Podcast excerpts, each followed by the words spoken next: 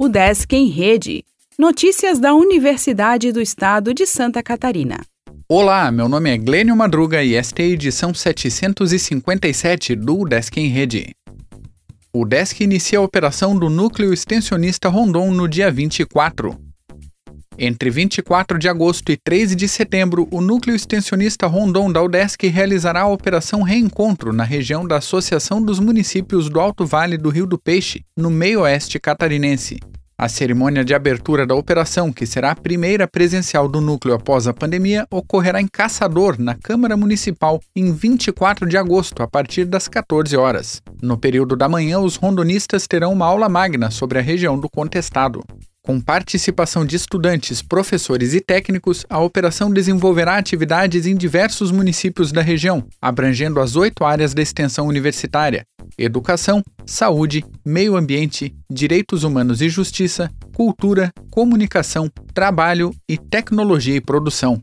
Maior ação de extensão da universidade, o Núcleo Extensionista Rondon realiza operações que possibilitam o intercâmbio dos acadêmicos e a inserção da instituição em diferentes áreas de conhecimento em diversos cenários de Santa Catarina na busca do desenvolvimento regional.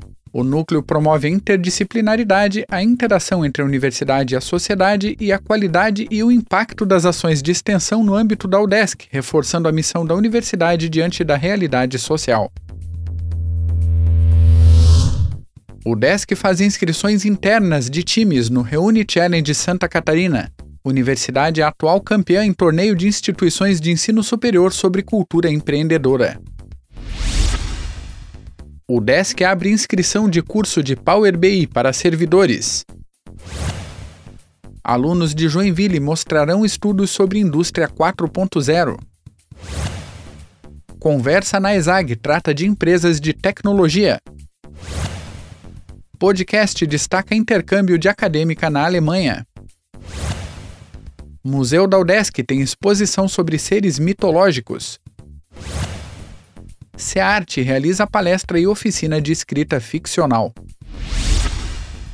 O Desk em Rede é uma iniciativa da Secretaria de Comunicação da Universidade, com produção e edição de Glênio Madruga. O podcast vai ao ar de segunda a sexta-feira, às 14 horas.